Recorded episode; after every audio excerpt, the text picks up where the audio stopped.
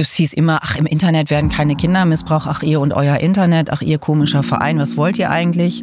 Dann änderte sich das so ein bisschen, aber selbst vor fünf Jahren hieß es noch, ja, wir müssen dich mal mit, deinen, äh, mit deinem Digitalen müssen wir dich auch mal einladen. Und ich saß da schon immer und dachte, so, wo lebt ihr denn? Hi, herzlich willkommen bei 1 bis 2, dem Podcast über Sexismus, sexuelle Übergriffe und sexuelle Gewalt gegen Kinder und Jugendliche. 1 bis 2 ja, genau. Ein bis zwei Kinder sind in jeder Schulklasse in Deutschland sexueller Gewalt ausgesetzt.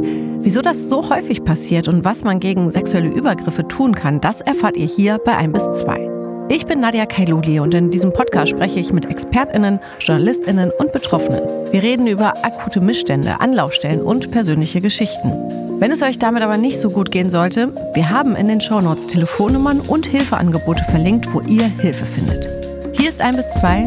Schön, dass du uns zuhörst.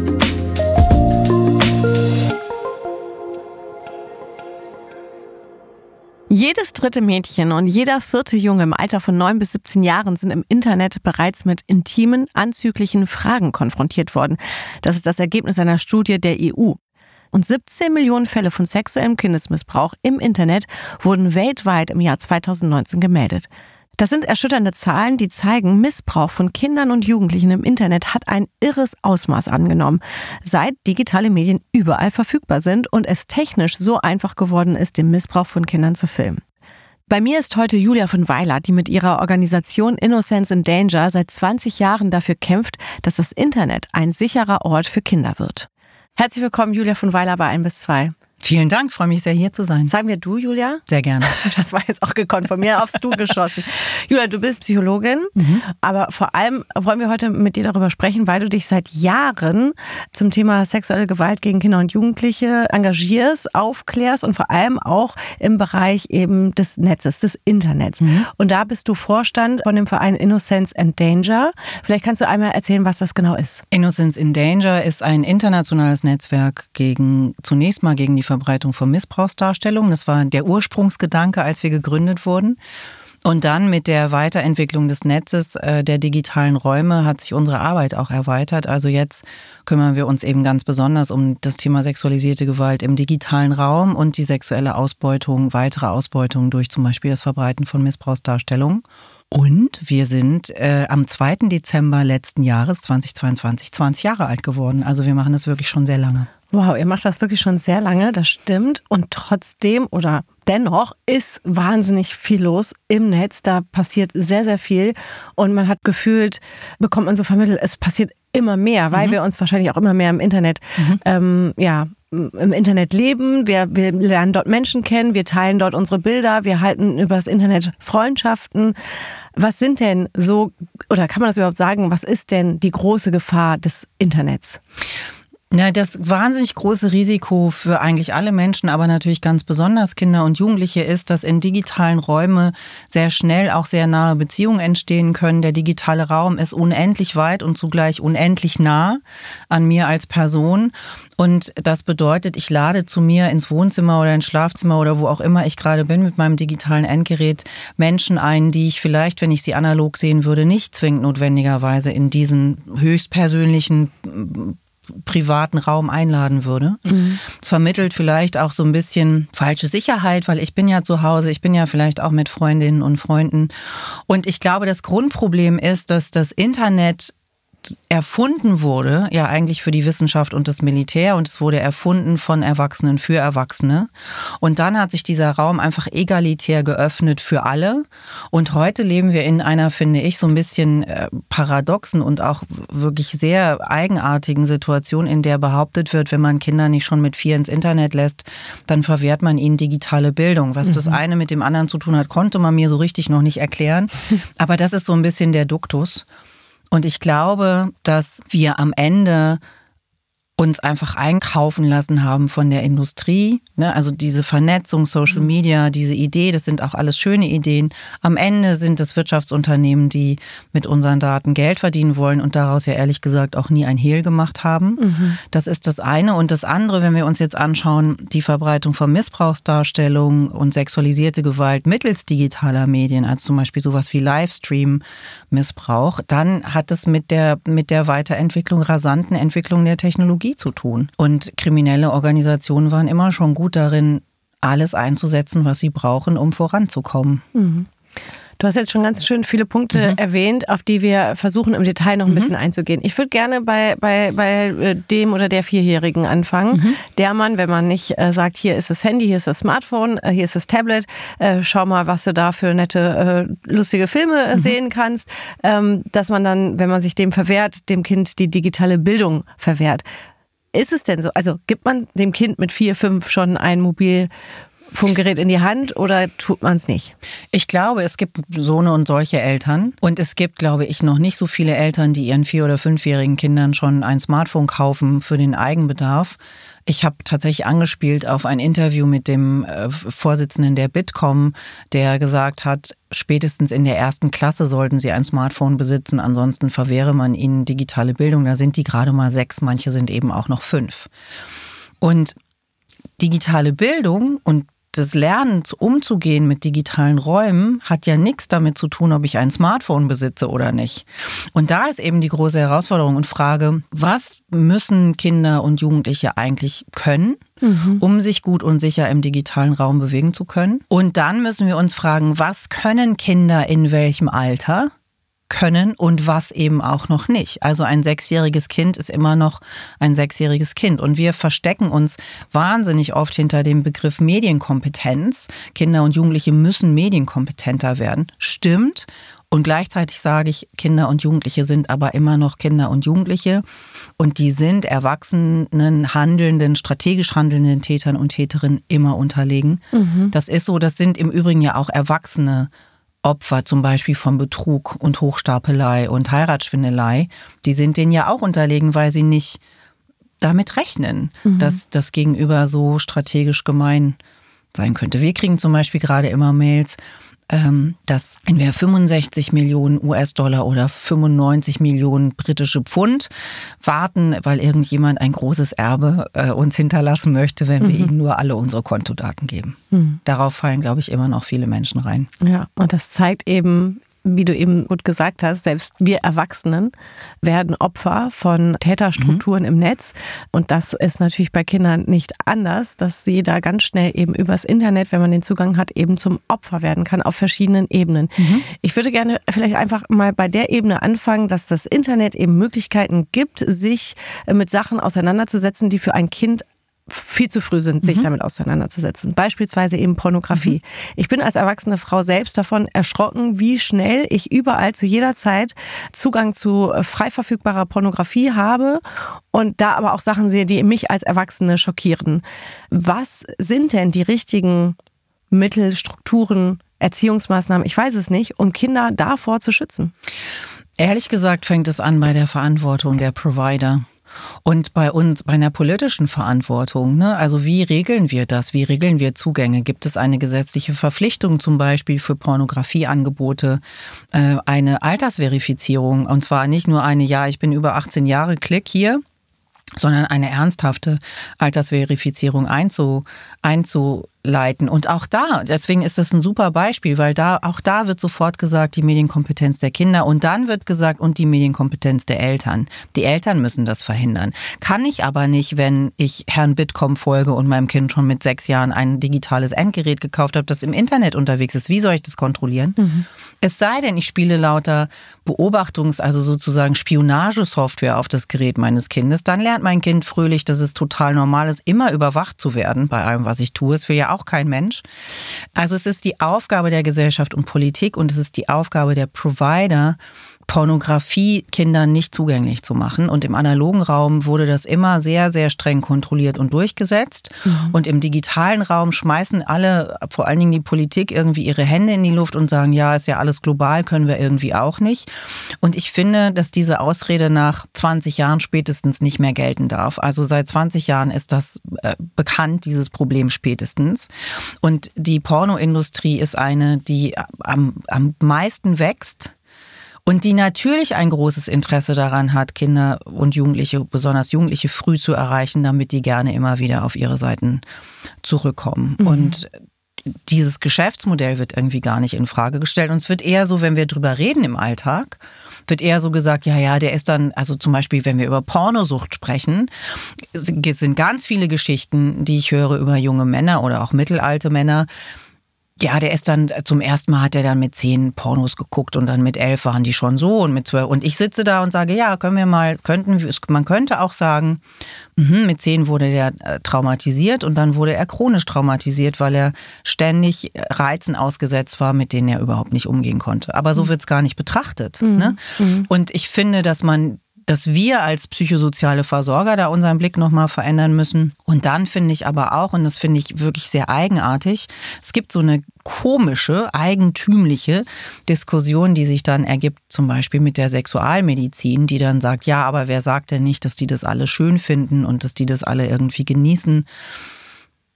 Kann sein, muss aber nicht sein. Und ich würde immer noch behaupten wollen, dass die kindliche sexuelle Entwicklung mit erwachsener harter Pornografie und auch nicht so harter Pornografie schlicht überhaupt nichts zu tun hat. Mhm. Und da möchte ich nochmal erwähnen, eben du bist Diplompsychologin. Du erzählst uns das jetzt einfach nicht so, weil du dir denkst, so ist es vielleicht, sondern mhm. äh, das ist auch wirklich ein Fachgebiet mhm. von dir. Und deswegen möchte ich das an dieser Stelle nochmal sagen, dass wir da auch durchaus einen Wert in deine Worte legen können. Mhm. Nun äh, hast du eben diesen Verein Innocence in Danger und du sagst ja, dass ihr das seit 20 Jahren schon macht. Wie ist dahingehend die Entwicklung, dass es eben ich finde dieses Beispiel, was du eben gesagt hast, sehr gut. Früher ging man in die Videothek. Da wurde der Ausweis gefordert, da wurde geguckt, ist dieser Mensch volljährig, der sich jetzt hier bestimmtes Videomaterial ausleihen möchte. Das haben wir im Internet nicht. Wie erklärst du dir das?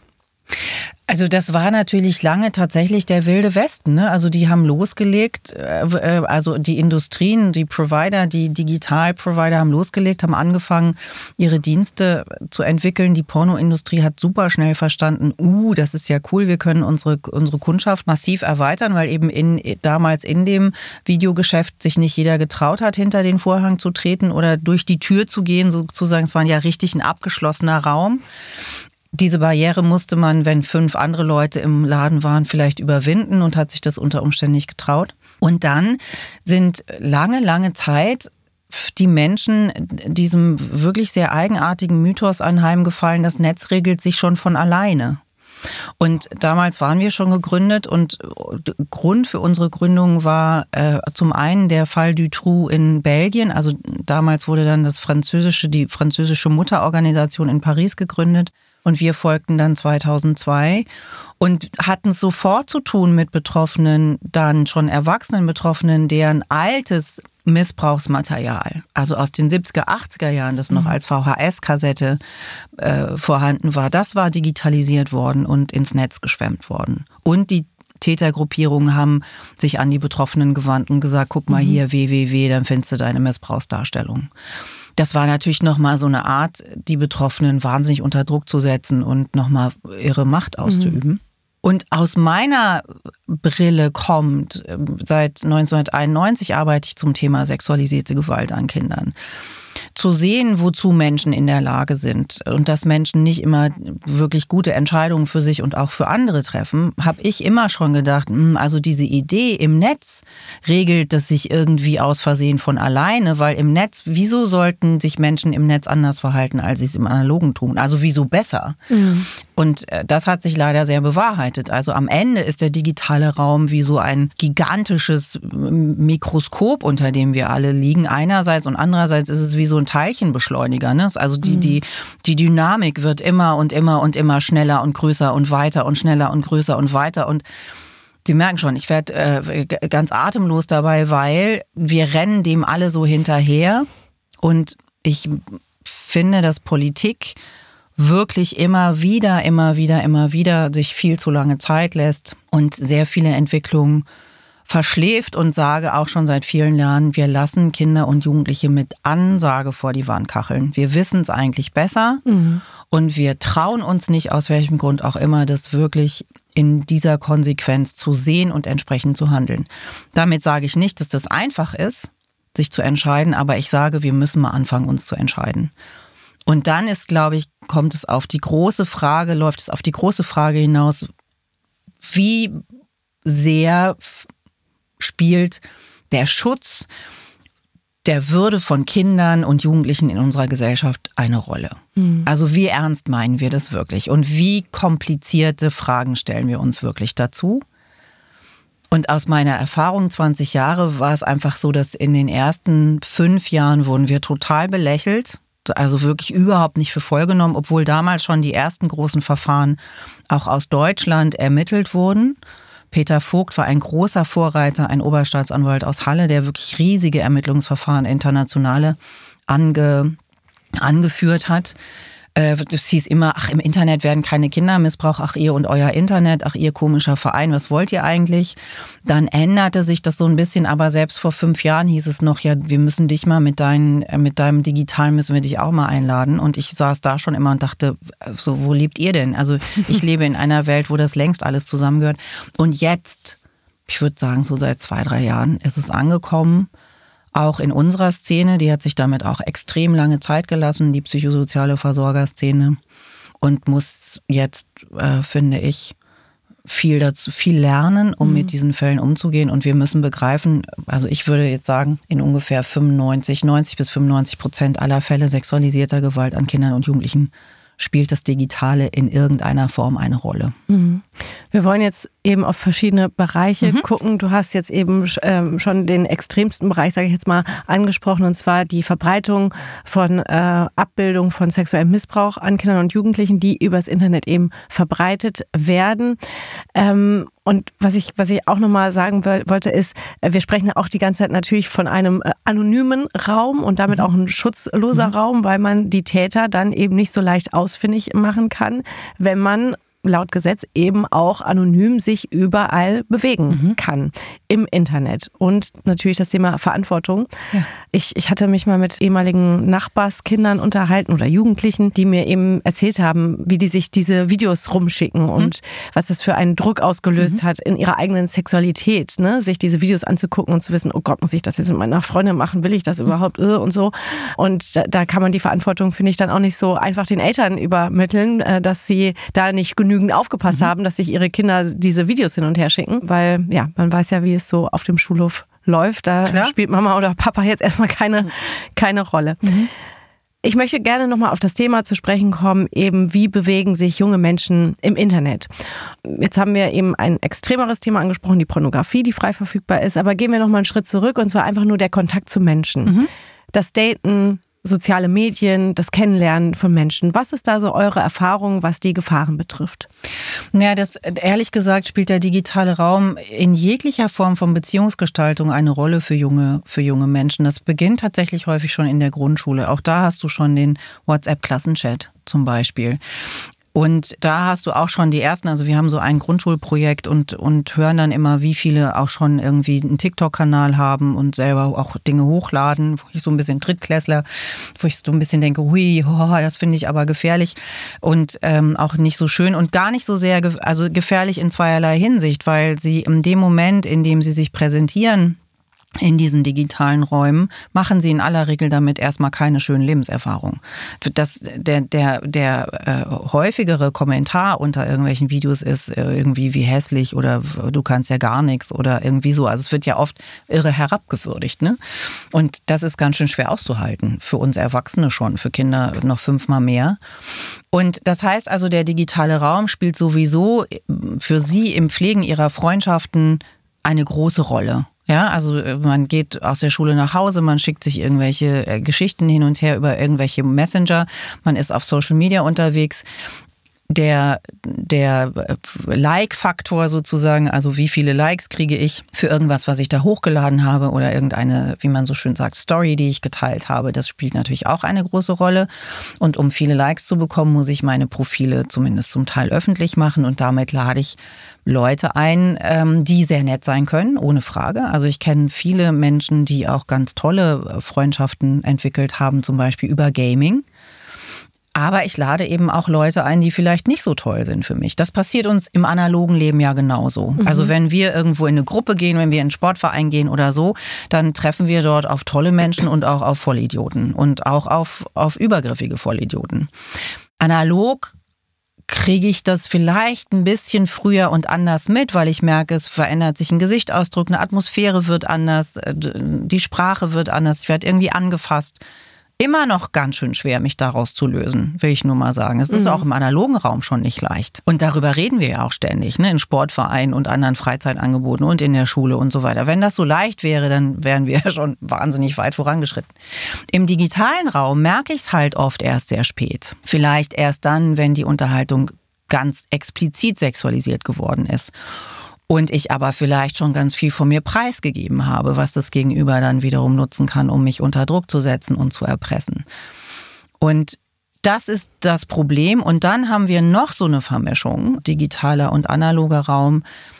Das ist dann eben zum Beispiel die Verbreitung intimer intime Abbildung untereinander. Das heißt, ich mhm. schicke dir ein Foto, weil mhm. ich irgendwie verliebt bin oder vielleicht auch, weil wir befreundet sind, zwei Freundinnen, die nur mal so lustig das ausprobieren wollen, als so eine Form Experimentierraum. Und dann findest du es vielleicht eine nette Idee, das noch einer anderen Freundin zu schicken und die findet es eine super Idee, das irgendwie an alle ihre Freunde zu schicken. Und zack, ist so ein Ding draußen. Mhm. Oder äh, die schickt es weiter und sagt, oh Gott, ich mache mir Sorgen um die beiden, was ist denn da los? Und dann ist es trotzdem draußen. Und also der digitale Raum, nochmal, der ist wirklich so ein, ähm, ja, so ein gigantisches Weltraummikroskop, das, das alle und ein Teilchenbeschleuniger zugleich, die Dynamik verändert sich einfach. Mhm. Täter und Täterinnen, auch übergriffige Jugendliche, nutzen immer alle ihnen zur Verfügung stehenden Möglichkeiten, analoge wie digitale. Und digital haben sie einen ganz, ganz entscheidenden Vorteil. Sobald Sie die, die Mobilnummer haben oder irgendeinen Messenger-Kontakt haben zum Gegenüber, haben Sie zu jeder Zeit den direkten, unbeobachteten Kontakt zum Kind oder Jugendlichen. Mhm. Und das ist einfach krass. Also auch nachts. Tagsüber in der Schule, die ganze Zeit werden die bombardiert und dann, dann hören die betroffenen Kinder, du musst halt dann mal dein Endgerät abschalten, als wäre das so einfach. Ne? Weil dann ist ja die große Frage, was wird hinter meinem Rücken jetzt die ganze Zeit? Was macht der jetzt? Und die Betroffenen versuchen ja auf irgendeine verzweifelte Art und Weise Kontrolle über dieses Geschehen zu gewinnen und zu sagen, okay, jetzt gehe ich diesen jetzt noch, ich schicke ich dir noch einmal dieses Nacktbild von mir, aber hör dann bitte auf. Mhm. Funktioniert halt blöderweise überhaupt nicht. Und, äh, und die, diejenigen, die Macht ausüben, und das sind ja durchaus auch Jugendliche, die sich darin jetzt ausprobieren, genießen das natürlich, genießen diese Verzweiflung und genießen, dass sie so mächtig sind über dieses Gegenüber und dass sie es quasi zu jeder Zeit dazu bringen können, durch einen brennenden Reifen zu springen, mhm. ohne, ohne Wasser in der Nähe zu haben. Mhm.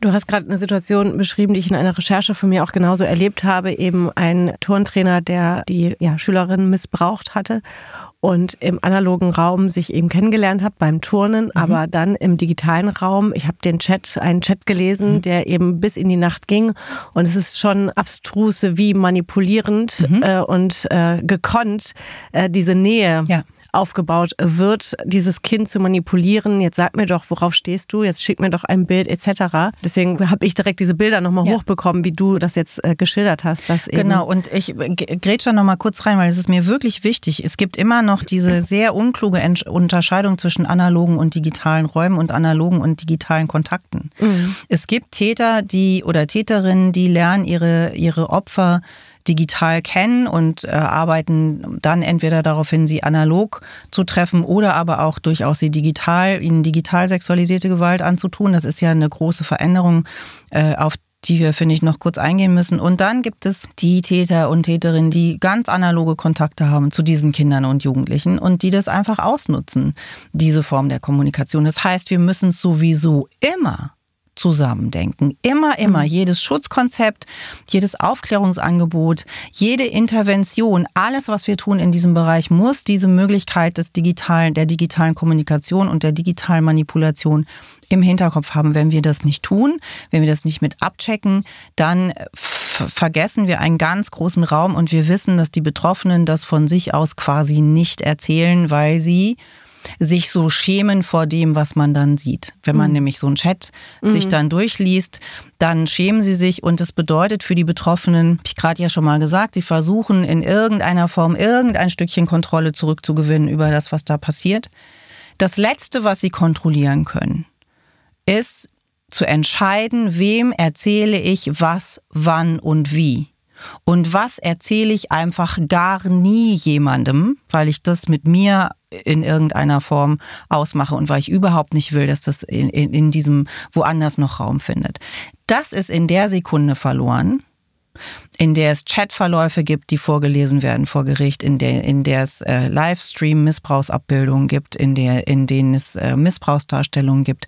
Das heißt, die Betroffenen haben überhaupt keine Kontrolle mehr darüber, was du oder ich über sie erfahren über das, was ihnen widerfahren ist, erfahren und sie wissen aus leidvoller Erfahrung, dass sich unser Blick auf sie, wenn wir diese Dinge gesehen haben, verändert.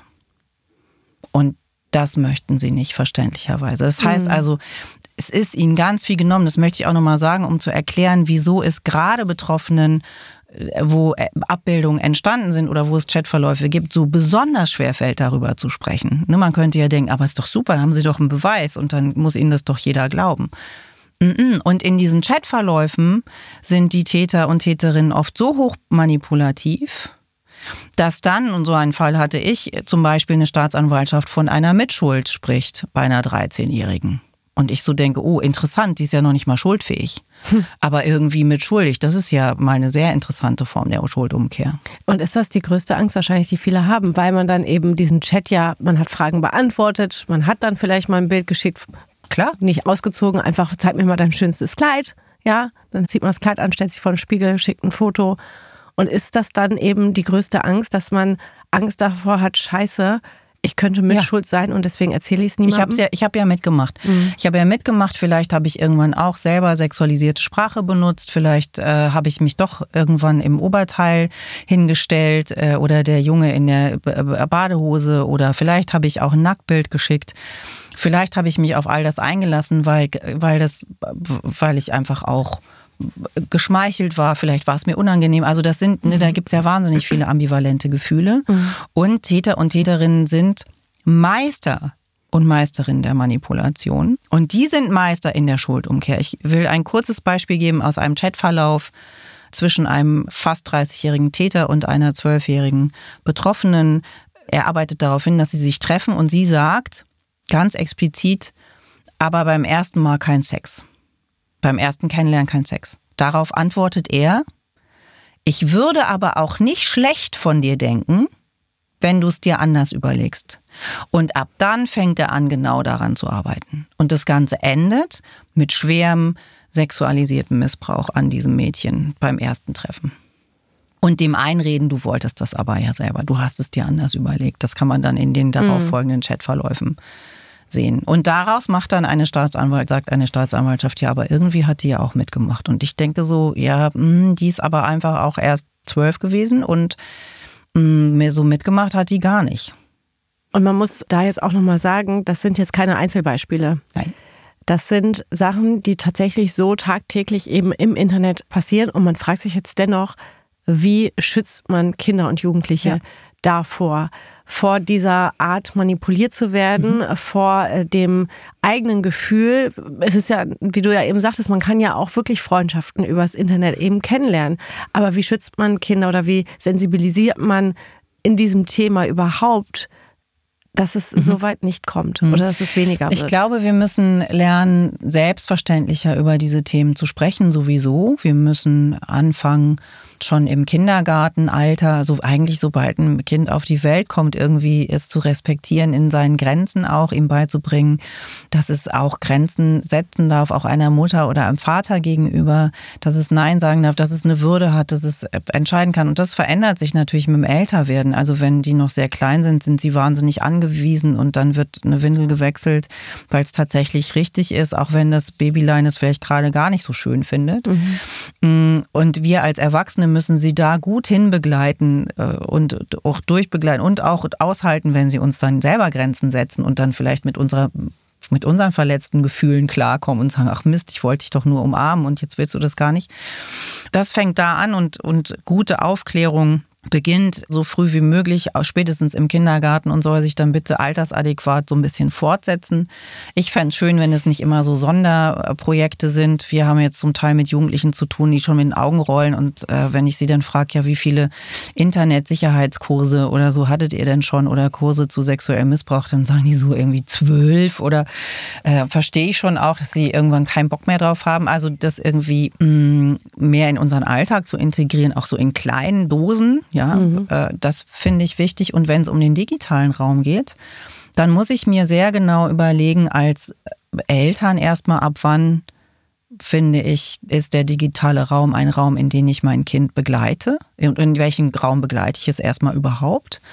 Ab wann finde ich, kann ich so ein bisschen wie auch, ne, wenn die groß werden, auch im analogen Raum, ab wann lasse ich die, in welchem Radius lasse ich die ab wann so ein bisschen alleine laufen und wo müssen sie aber noch an der Hand gehen? Mhm. Und dann, je älter sie werden, wie verhandeln wir, wie verhandeln wir das? Und dazu gehört natürlich auch, ihnen immer wieder zu sagen, wenn dich Dinge verstören, wenn, äh, wenn dir was unangenehm wird, wenn du das Gefühl hast, du hast vielleicht äh, einen Fehler gemacht im Sinne von da, zum Beispiel deine Adresse rausgegeben oder so und kriegst jetzt Schiss.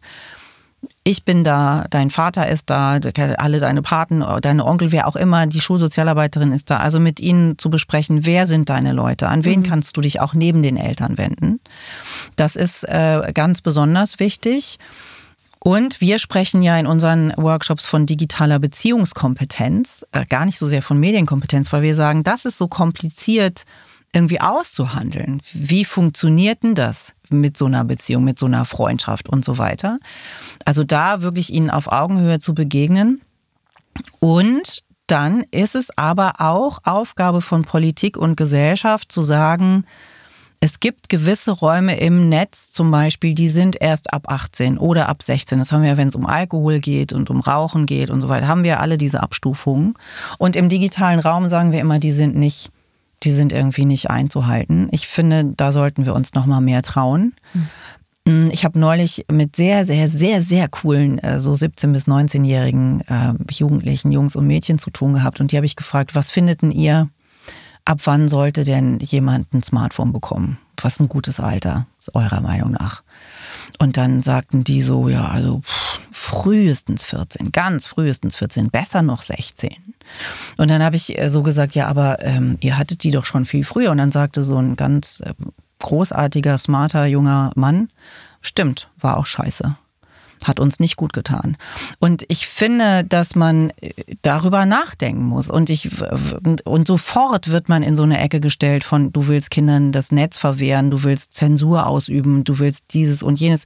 Ich finde das ganz problematisch, dass es uns nicht gelingt, konstruktiv kritisch um diese Dinge wirklich zu ringen und dass es uns nicht gelingt. Und das nehme ich übel, dass aus dem entwicklungspsychologischen Standpunkt für Kinder und Jugendliche zu betrachten, sondern wir betrachten es eigentlich immer durch die Brille der Angebote der Industrie. Das heißt, wir gehen hin und sagen, jedes Kind will bei Instagram sein, weil das da so toll ist. Was für ein Quatsch. Wer sagt denn? Das ist doch totaler Unsinn.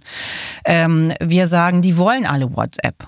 Auch totaler Unsinn, weil wir das so gerne benutzen, weil es uns das Leben leichter macht benutzen wir diese Messenger? Also da sich selber auch nochmal zu hinterfragen. Und ich glaube, das ist eins, eins der großen äh, äh Hindernisse, weil das bedeuten würde, wir müssten uns auch ein bisschen selbstkritisch beleuchten. Mhm. Und äh, das wollen wir so ganz ungern. Und Politik scheut sich halt, sich mit den Großen anzulegen.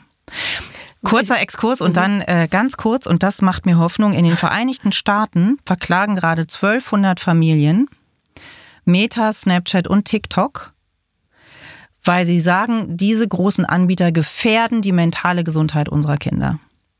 Ich finde es sensationell spannend. Und in diesem Zusammenhang habe ich dann auch Berichte, Berichterstattung gefunden über eine Jugendlichenbewegung in den Vereinigten Staaten, die jetzt gerade im letzten Jahr einen Brief an alle großen CEOs geschrieben hat und gesagt hat, ihr Ihr ähm, äh, tragt dazu bei, dass wir tatsächlich unsere mentale Gesundheit leidet. Ihr verdient an unserem Leid Geld und so. Ganz toll. Mhm. Und das gibt mir so eine Hoffnung, ne, dass gerade diese junge Generation jetzt auch hoffentlich selbstbewusst sagt, Leute, Provider, Politik, ihr müsst da anders ran und ihr müsst äh, Kinder und Jugendliche anders schützen. Bei uns hat es schon nicht so gut geklappt. Mhm. Eben, dass man vielleicht mal so einen Erfahrungswert mitnimmt ne? Mhm. und sich, und wenn man ja auf die Zahlen guckt Und die Entwicklung, äh, auch was die psychische Entwicklung eben betrifft, mhm. dann äh, glaube ich, spricht das äh, für sich, was äh, der digitale Raum betrifft. Und ich finde das halt so interessant, weil du eben sagtest, so Altersbegrenzung gibt es äh, auf verschiedenen Ebenen für verschiedene Sachen. Aber der Zugang dahin, der ist for free, ohne Altersbeschränkung, genau. jederzeit möglich. Ja. Ja. Das ist auch, auch speziell, oder? Mhm. Also ich habe vor vielen Jahren mal in einem Interview äh, auf eine Frage geantwortet und habe gesagt, wenn es uns nicht gelingt, zum Beispiel Smartphones kindersicherer zu gestalten, technologisch äh, sicherer zu machen, müssten wir darüber nachdenken, ob wir sie für Kinder unter 14 Jahren verbieten. Mhm. Interessanter Aufschrei der Politik, sofort, überall Gegenwind, Familie, Bundesfamilienministerium, bla bla bla, also aus äh, allen Landtagen und so weiter. Mhm. Von der Bitkom sowieso, aber Zuspruch von Eltern und Medienpädagogen und Lehrern und Lehrerinnen. Das fand ich total interessant. Also Lehrkräfte, die sich gemeldet und eine, eine vierte Klasse, die mir einen hand, handgeschriebenen Brief geschrieben hat, dass sie das doch gemein fände. ähm, aber also ich finde, dass wir uns da mal frei machen müssen, äh, auch nicht so ängstlich sein müssen und nochmal, ich war bei so vielen Sitzungen auch mit Internet-Service-Providern und dann stellen die irgendwie das neue Ding vor für Kinder ab sechs äh, und erzählen irgendwie, dass das aber alle wollen. Auf diesen ganzen Gremien sitzt kein einziger Entwicklungspsychologe, sitzt keine Kinderärztin oder, oder vielleicht auch eine jugendliche oder junge erwachsene Person, die erzählen kann, was für sehr anstrengende Lebenserfahrungen sie auch gemacht haben in diesen Räumen, sondern es ist wie so eine Werbeveranstaltung. Alle, alle lassen, kaufen, lassen sich einkaufen. Hm. Ja. Ich finde es irgendwie so, ich habe gerade so eine ein, ein, ganz komisches Bild im Kopf oder irgendwie so ein Gefühl, dass ich immer mehr Menschen kenne, die sagen, nee, einen Fernseher haben wir nicht. Ja. Einen Fernseher haben wir nicht. Genau. Nee, bei uns wird kein Fernseher geguckt, aber alle laufen mit dem Handy rum. Ne? Genau. Da dachte ich gerade auch so, okay, wir, wir sind einfach auch ein bisschen äh, manipuliert von, von dem System äh, Netz und Smartphone und so, ne? So ein bisschen schon. Ja. Und was man aber sagen muss, ehrlicherweise, ist, dass die, die Industrie, also die Provider haben, haben von ihrer Absicht die haben sie nie verborgen. Es war immer klar, was die wollen. Die wollen, dass wir so viel wie möglich uns auf ihren Plattformen bewegen, egal mit was.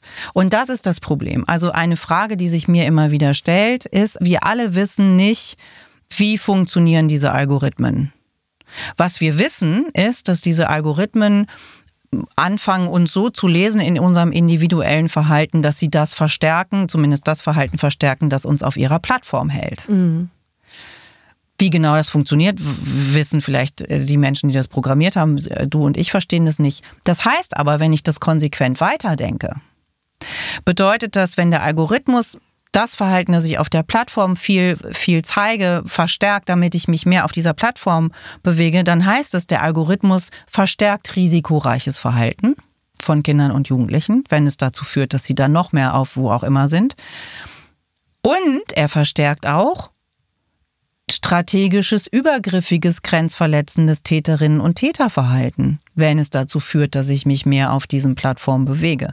Das ist erstmal die steile These, die ich aufstelle. Und dann ist die Frage, wie transparent sind denn diese Algorithmen? Wie genau wissen denn die Provider überhaupt noch, wie ihre Algorithmen funktionieren? Und haben sie ein Interesse daran, das zu verändern? Nach dem Ausstieg von Francis Haugen, Whistleblower von, von Facebook damals, äh, ist auf jeden Fall klar, dass es Meta nicht wichtig genug ist, Depression zu bekämpfen, sondern dass sie eher davon leben, dass depressive Menschen sich noch mehr auf ihren Plattformen bewegen. Und das hat mich eben zu dieser inneren Frage bewegt, zu sagen, ach so, aber wenn das für dieses Verhalten gilt, dann gilt es wahrscheinlich für anderes Verhalten genauso. Mhm. Und dann stellt sich eben die ganz große Frage, wie groß ist die Verantwortung der Provider eben doch auch für das konkret individuelle Verhalten des Nutzers und der Nutzerin. Und wir tun immer noch so, als wären wir als Nutzer oder Nutzerin ein, ein Gegenüber auf Augenhöhe. Das sind wir nicht, weil wir die Mechanismen überhaupt nicht kapieren, mhm.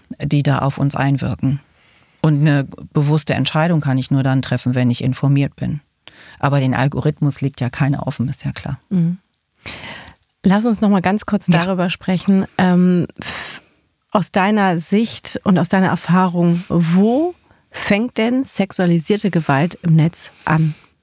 Das äh, wäre so schön, darauf eine ganz einfache Antwort zu haben. Also das eine ist, sexualisierte Gewalt im Netz ist bereits, wenn ein Kind ungewollt oder auch gewollt pornografischen Inhalten begegnen kann. Das ist eine Straftat. Ich möchte das nochmal ganz klar sagen. Das ist verboten. Der Gesetzgeber verbietet das mhm. aus gutem Grund. Vielleicht können wir nochmal ganz ja. kurz sagen, dass das auch einfach nur, was heißt einfach nur, das ist eben auch ein Foto eines Penises, ja. das einem über WhatsApp oder Instagram oder sonst was geschickt wird, das ist pornografischer Inhalt. Einfach um das nochmal genau, klarzustellen. Genau. genau, also ich rede, genau, das, da, auch das ist pornografischer Inhalt. Also äh, das eine ist aber, äh, da spreche ich jetzt von den, von den Porno-Plattformen, also da dass das so leicht möglich ist. Das ist bereits sexualisierte Gewalt. Dann habe ich die sexualisierte Gewalt im, in der direkten zwischenmenschlichen Kommunikation. Die muss nicht immer eins zu eins sein, die kann eben auch über so einen WhatsApp-Klassenchat sein. Das ist, wenn ich ungewollt intime Bilder zugesandt bekomme dann werden meine Grenzen hart überschritten. Auch, aber auch wenn ich intime Bilder von anderen weiterleite, dann überschreite ich hart Grenzen und begehe eine Sexualstraftat. Also das Weiterverbreiten intimer Abbildung ist ja verboten und ist auch eine, ne, eine sexuelle Gewalthandlung. Es beginnt da, damit, dass jemand Kontakt mit mir aufnimmt am Ende des Tages, wenn ich es jetzt äh, aus Sicht des Täters oder der Täterin betrachte, wenn ich dir Hallo sage in der Absicht, ich möchte dich gerne besser kennenlernen, um dich zu missbrauchen, begehe ich bereits eine Straftat. Das weiß nur kein Mensch außer mir. Spätestens dann aber, wenn ich anfange, sexualisiert mit dir zu kommunizieren, also dich, wenn du, sagen wir mal, zwölf bist, äh, zu fragen, hast du schon Brüste und äh, sind denn auch schon Schamhaare gewachsen oder hast du schon mal geknutscht und äh, schon mal ein Porno geguckt? Da äh, fängt es auf jeden Fall an. Es wird doller dann, wenn ich zum Beispiel um intime Bilder bitte oder dir selber intime Bilder schicke. Äh, das ist eine Sexualstraftat. Und dann ist natürlich der Livestream-Missbrauch, also wenn ich dich vor der Webcam so manipuliere, dass du sexualisierte Handlungen an dir vornimmst nach meinen Regieanweisungen, da sprechen wir von schwerem sexuellem Missbrauch an Kindern und Jugendlichen. Und wenn ich mich verabrede im analogen Raum, und dann physisch sexualisierte Gewalt ausübe. Das ist die nächste Möglichkeit. Aber es ist so ein schleichender Übergang. Und es gibt, es gibt ja sehr unterschiedliche Täterinnen und Täter. Es gibt die Täter, äh, von denen reden wir am allermeisten. Das sind wirklich die, die sagen, hallo, hallo, zieh dich aus. So, boom. Und das funktioniert für die einfach über, über die schiere Masse. Ja, also von 1000 funktioniert es halt einmal. Wenn ich das aber oft genug mache am Tag, kriege ich da schon auch meine Zugänge irgendwie.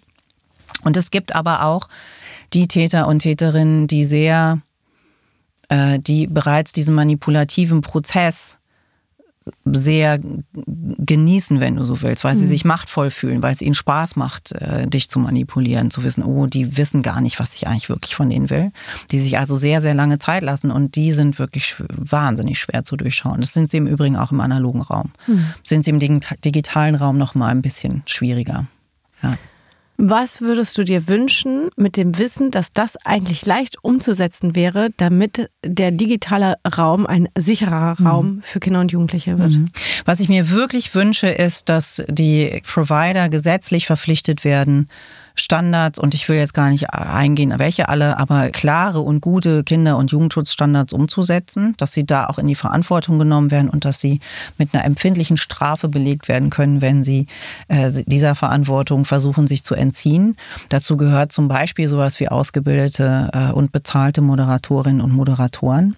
Ich wünsche mir, dass Politik die Kraft und den Mut findet, das tatsächlich umzusetzen. Ich wünsche mir, dass das äh, EU-Gesetzesvorhaben zum digitalen Kinder- und Jugendschutz vor sexualisierter Gewalt nicht nur als Chatkontrolle und Massenüberwachung diskutiert wird, sondern in seiner Gänze gesehen wird und auch umgesetzt wird.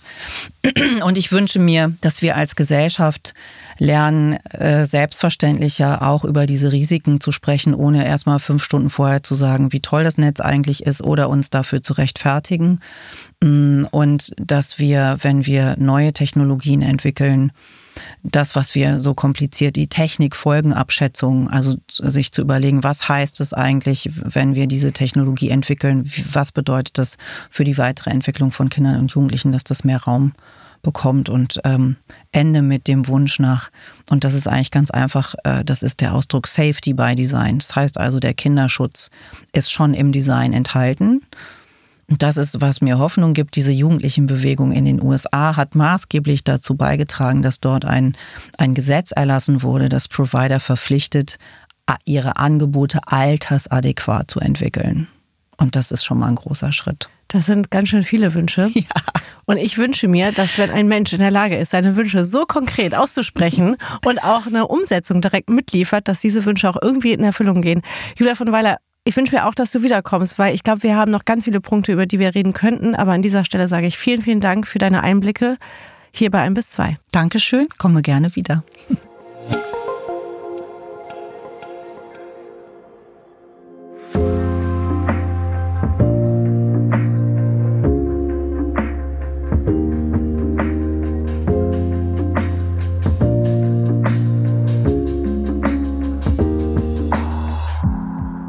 Oh Mann, irgendwie werde ich nach diesem Gespräch jetzt mit Julia von Weiler irgendwie ein bisschen sauer. Und zwar auf genau diese großen Internetgiganten, die sich ihrer Verantwortung entziehen. Weil ich finde, sie hat ganz schön konkret gesagt, was man umsetzen müsste und auch könnte, um eben Kinder vor sexualisierter Gewalt im Netz zu schützen und es wird nicht getan. Und irgendwie macht mich das gerade sauer. Es macht mich so sauer, dass ich mir denke, ich kündige überall meine Konten bei Insta, bei Facebook, überall, um zu zeigen, nee, ich spiele da nicht mehr mit.